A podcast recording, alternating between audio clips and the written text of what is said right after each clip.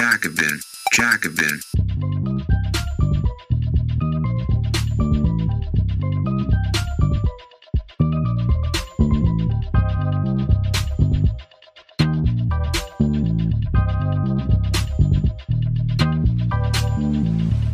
Eine kleine Neuigkeit zu Beginn. Der Jacobin Podcast ist in der Top 10 auf Spotify in der Kategorie Gesellschaft und Kultur.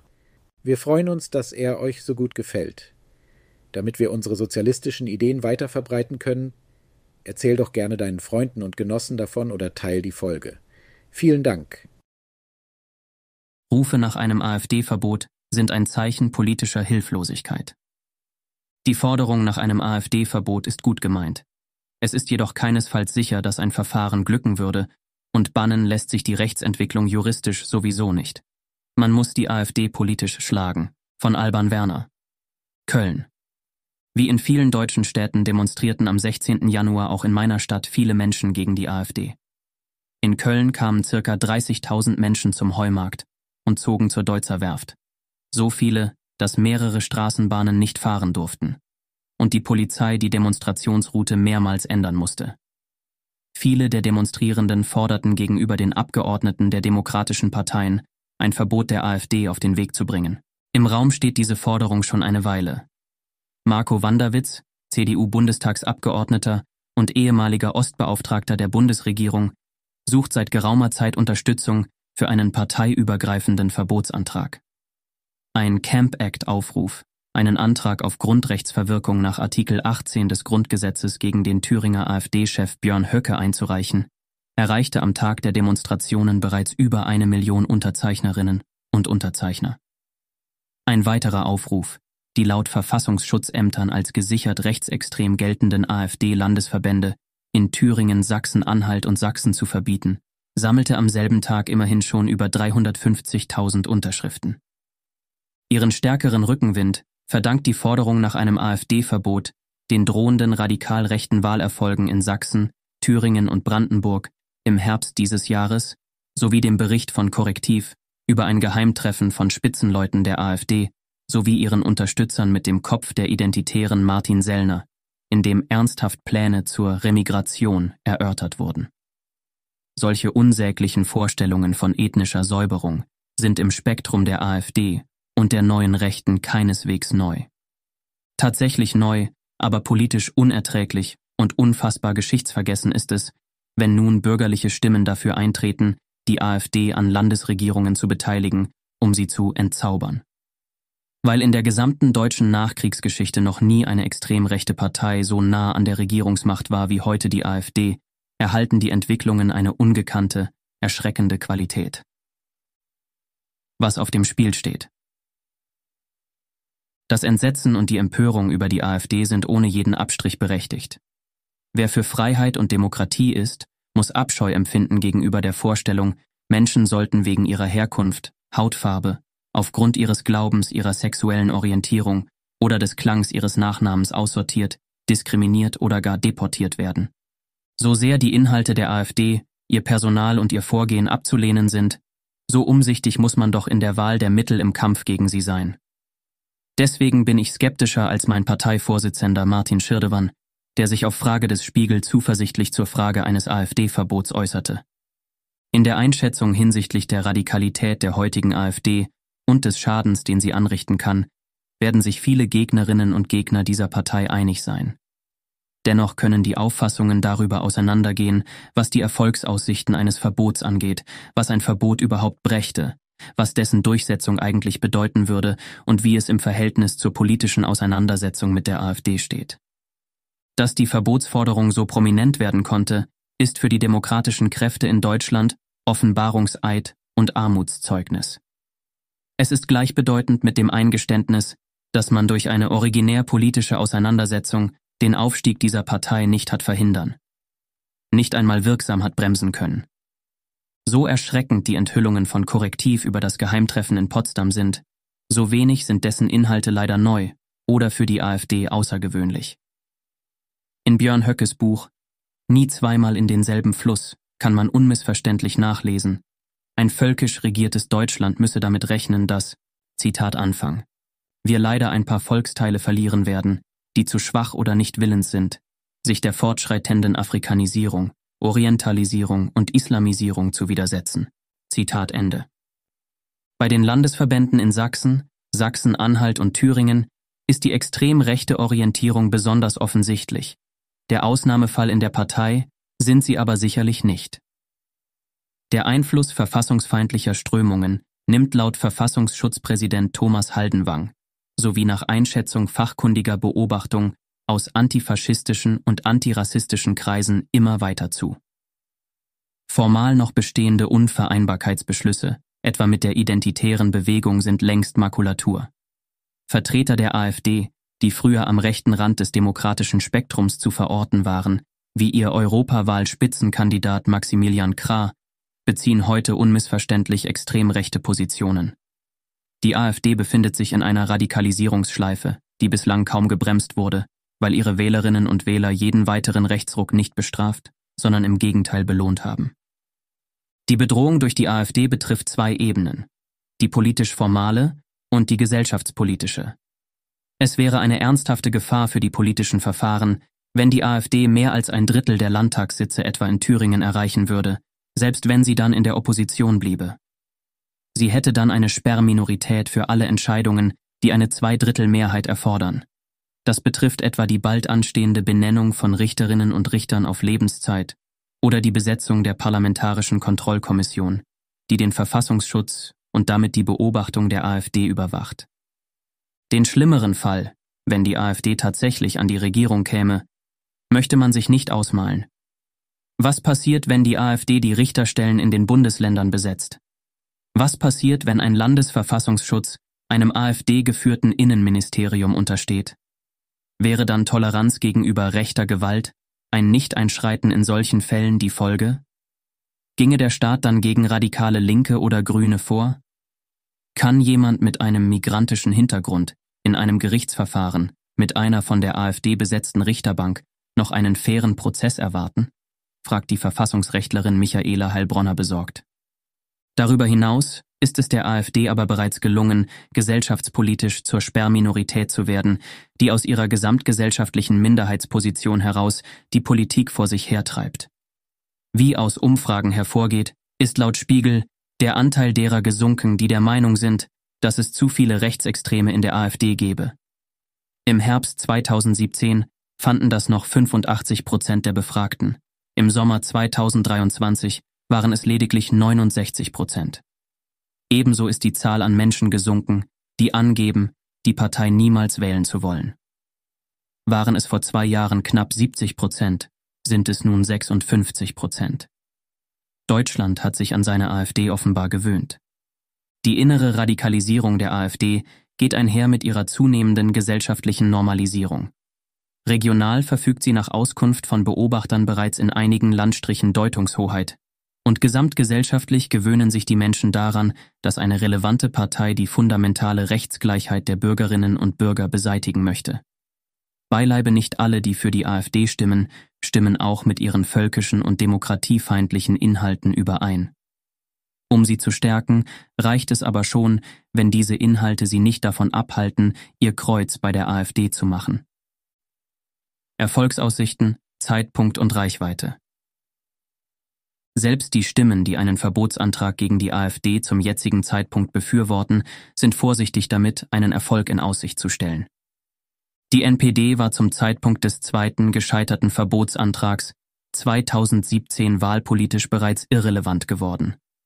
Eine quicklebendige AfD würde, obwohl dies sachlich nicht gleichbedeutend ist, das Scheitern ihres Verbots nur zu gerne als Ausweis ihrer Demokratietauglichkeit ausschlachten. Ob bereits genügend Beweise vorliegen, um der AfD als Ganzer eine aggressiv-kämpferische Haltung gegenüber der freiheitlich-demokratischen Grundordnung und ein planvolles Hinarbeiten auf deren Beseitigung nachzuweisen, wie es ein Parteienverbot nach Artikel 21 Absatz 2 des Grundgesetzes erfordert, ist derzeit aber nicht klar. Dass bereits ein laufendes Verbotsverfahren und die Berichterstattung darüber die Aufklärung über den gefährlichen Charakter der AfD befördern könnten, wie es der CDU-Abgeordnete Wanderwitz erhofft, kann man bezweifeln. Denn die Skandale etwa um Alexander Gaulands berüchtigte Vogelschissrede oder Björn Höckes Rede vom afrikanischen Ausbreitungstyp haben nichts dergleichen bewirkt. Ein Verbotsantrag müsste vor allem drei Hürden überwinden. Zweifelsohne lässt sich reichlich Material über extrem rechtes Sagen und Tun von Mitgliedern und Abgeordneten der AfD sammeln.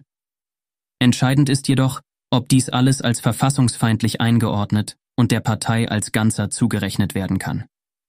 Tillmann Steffen von der Zeit weist darauf hin, dass die Richterinnen und Richter im Verbotsverfahren gegen die NPD auf die verfassungswidrigen Ziele der Partei abstellten. Ihre gesellschaftspolitische Arbeit, die natürlich viel diffuser und deren Gefährlichkeit schwieriger nachzuweisen ist, hingegen außen vor ließen. Ein ähnliches Vorgehen stünde einem AfD-Verbotsverfahren entgegen, da die Partei bislang klug genug war, in ihren Wahlprogrammen von offen verfassungsfeindlichen Äußerungen und Forderungen abzusehen.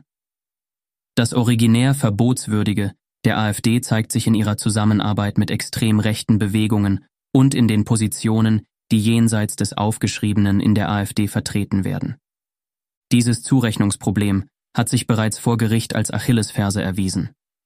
Ausgerechnet in Thüringen, wo bekanntlich Björn Höckes radikaler Landesverband angesiedelt ist, ist es misslungen, einem Mitglied der AfD mit Verweis auf die Ausrichtung der Landespartei seine Waffen abzunehmen. Wegen der, aus rechtsstaatlicher Sicht richtigerweise, hohen Anforderungen, Einzelnen und Parteigliederungen Verfassungsfeindlichkeit nachzuweisen, muss man auch skeptisch sein. Was die zweitbeste Lösung angeht, auf die sich Befürworterinnen und Befürworter eines AfD-Verbots inzwischen konzentrieren. Das Verbot von Teilverbänden wie eben der AfD in Thüringen, Sachsen oder Sachsen-Anhalt. Die zweite Hürde bildet die sogenannte Potentialitätsrechtsprechung des Bundesverfassungsgerichts. Kurz gesagt, reicht demnach ein Nachweis verfassungsfeindlicher Ziele einer Partei nicht mehr hin. Stattdessen muss es Anhaltspunkte dafür geben, dass die verfassungsfeindliche Partei mit ihrem Tun auch Erfolg haben könnte. Die NPD war zum Zeitpunkt ihres Nichtverbots bereits bedeutungslos, die AfD hingegen ist heute zweifelsohne einflussreich, wurde aber von den anderen Parteien weitgehend hinter eine Brandmauer verbannt. Auch sind die Verfassungsfeindlichen unter ihren Zielen mit den durch die sogenannte Ewigkeitsklausel geschützten Artikeln 1 und 20 des Grundgesetzes sowie dem Europarecht unvereinbar. Deswegen ist nicht klar, welchen Maßstab das Verfassungsgericht gegenüber der AfD anlegen könnte, um ihre Erfolgschancen zu beurteilen. Und als dritte Hürde müsste ein Verbot der AfD schließlich vor dem Europäischen Gerichtshof für Menschenrechte in Straßburg bestehen, der bisher restriktiv gegen Parteienverbote geurteilt hat. Durchsetzbarkeit, Folgen und Nutzen.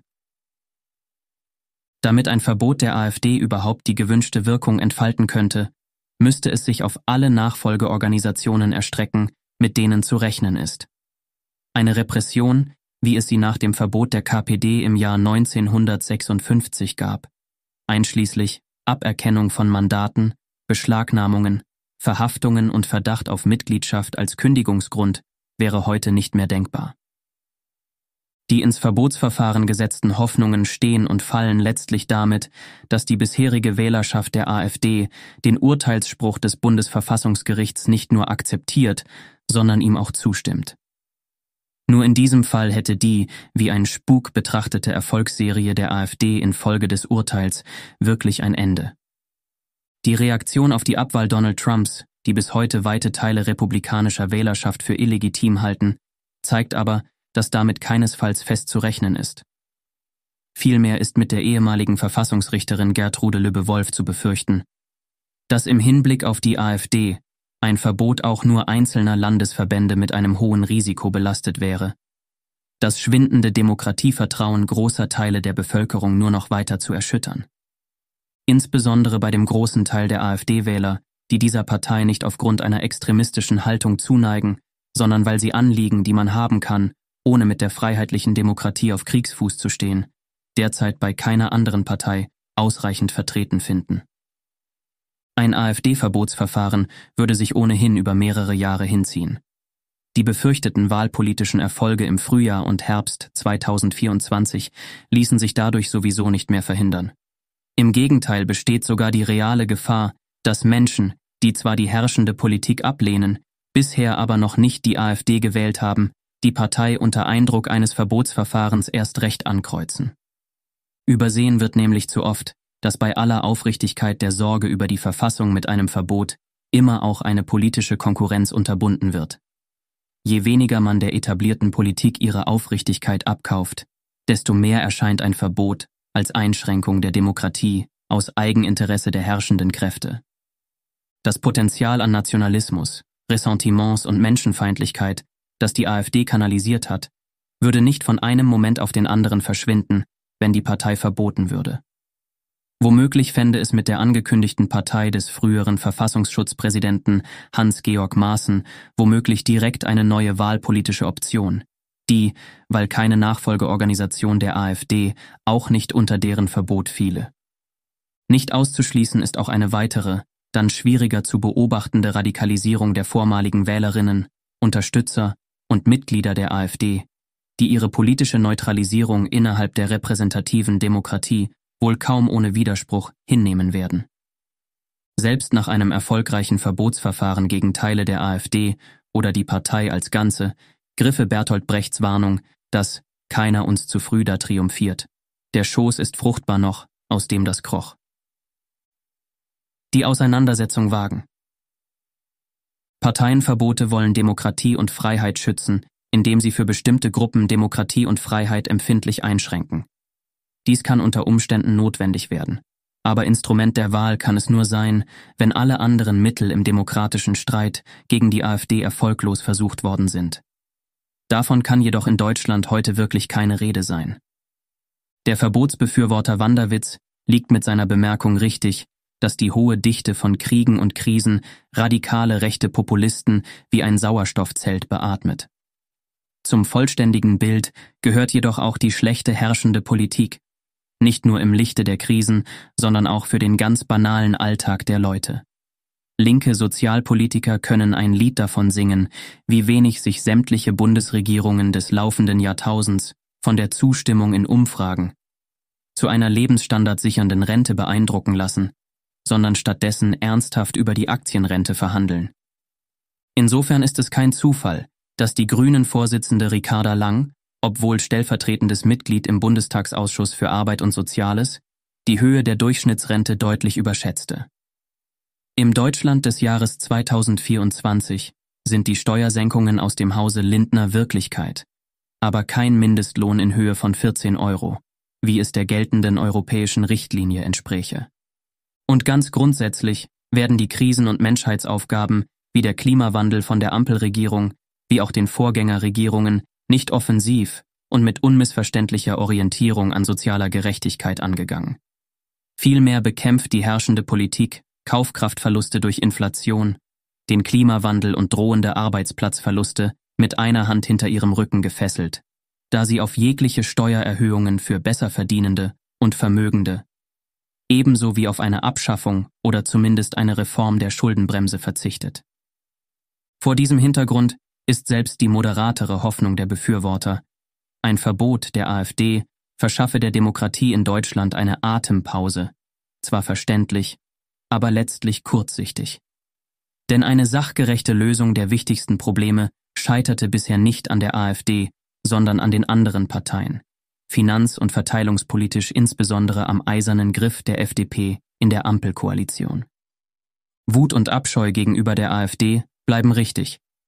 Über die Anti-AfD-Demos auf der Straße hinaus muss die Schlussfolgerung allerdings darin bestehen, umso energischer für eine bessere Politik einzutreten und gerade die demokratischen Parteien noch stärker zur Rechenschaft zu ziehen. Dass es der AfD gelungen ist, in den Augen vieler Menschen die Migration zur Mutter aller Probleme zu machen, ist vielen politischen Versäumnissen der vergangenen Jahre zu verdanken. Wenn jedoch die etablierte Politik nicht bereit ist, sich aus dem Korsett von Schuldenbremse und Umverteilungsabwehr zu lösen, wird es kaum gelingen, in Abgrenzung von der Ausgrenzungs- und Abschottungspolitik der AfD die tatsächlichen Herausforderungen von Einwanderung und Integration anzupacken. So verständlich die Forderung nach einem Verbot der AfD ist, so bleibt sie letztlich hilflos, wenn nicht endlich die Gründe für den Erfolg der Rechten entschlossen angegangen werden. Dies war ein kostenlos hörbarer Artikel des Jacobin Magazins. Viermal im Jahr veröffentlichen wir eine gedruckte und digitale Ausgabe und auf jacobin.de schon über 1000 Artikel. Wenn du die Arbeit der Redaktion unterstützen möchtest, schließ gerne ein Abo ab über den Link www.jacobin.de/podcast. Das schreibt man J-A-C-O-B-I-N, Jacobin. Nur dank der Unterstützung von Magazinabonnentinnen und Abonnenten können wir unsere Arbeit machen, mehr Menschen erreichen und kostenlose Audioinhalte wie diesen produzieren. Und wenn du schon ein Abo hast und mehr tun möchtest, kannst du gerne auch etwas an uns spenden via www.jacobin.de/podcast. Den Link findest du auch in der Episodenbeschreibung. Vielen Dank